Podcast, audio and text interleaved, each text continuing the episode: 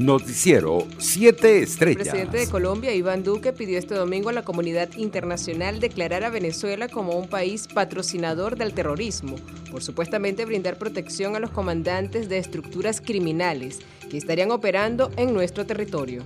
El mandatario colombiano informó ayer sobre el despliegue de la mayor operación contra el lavado de activos, contra la guerrilla del Ejército de Liberación Nacional y de desmantelamiento de sus redes, que intentan apoderarse de los recursos públicos del departamento de Arauca fronterizo con Venezuela.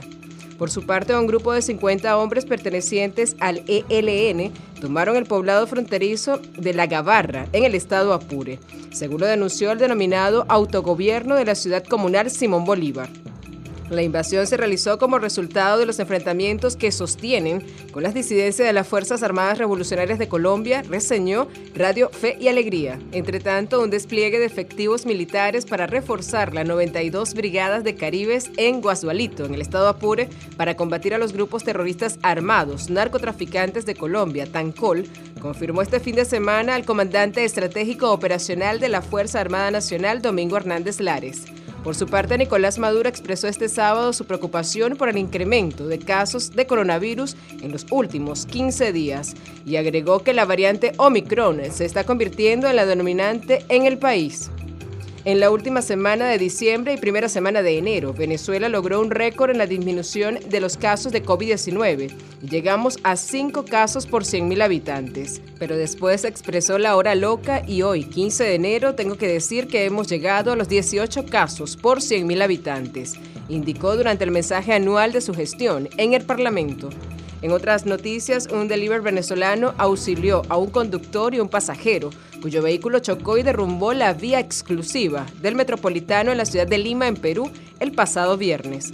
Salimos a ver qué pasaba y nos encontramos con el carro, con la baranda inscrutada dentro del carro.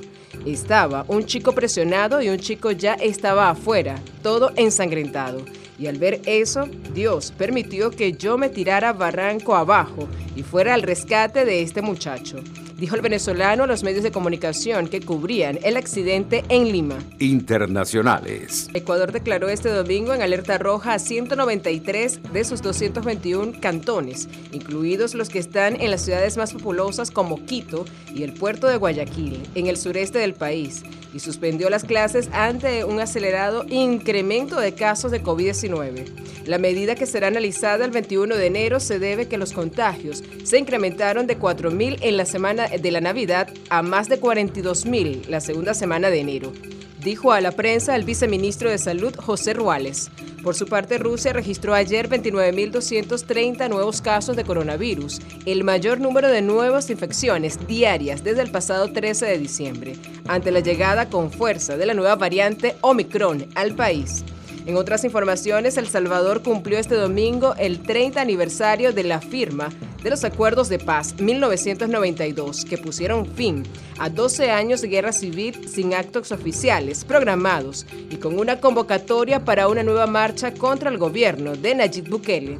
El presidente de El Salvador aseguró en sus redes sociales que los que quieran celebrar ese acuerdo espurio, háganlo. Este es un país libre pero ya no será una fiesta nacional. Economía. El economista y profesor universitario José Guerra manifestó que es falso que el 2021 la pobreza general alcanzó el 17.6% y la pobreza crítica el 4.1%, tal y como lo dijo Nicolás Maduro en el mensaje anual a la nación este sábado. Guerra dijo que ello es incompatible con una economía cuyo ingreso nacional ha caído más del 75% entre 2014 y 2021, además con una hiperinflación Comentó que con el salario mínimo compra apenas 0.6% de la canasta básica, si esos son los niveles de pobreza en Venezuela. No hay crisis humanitaria y si la hay, sentenció. Deportes. Dos jonrones de William Azudillo y uno de Balvino Fuenmayor impusieron brecha en duelo de batazos que finalmente dio triunfo 12 carreras por 8 a Caribes de Anzuategui sobre Cardenales de Lara en el Parque Alfonso Chico Carrasquel de Puerto La Cruz.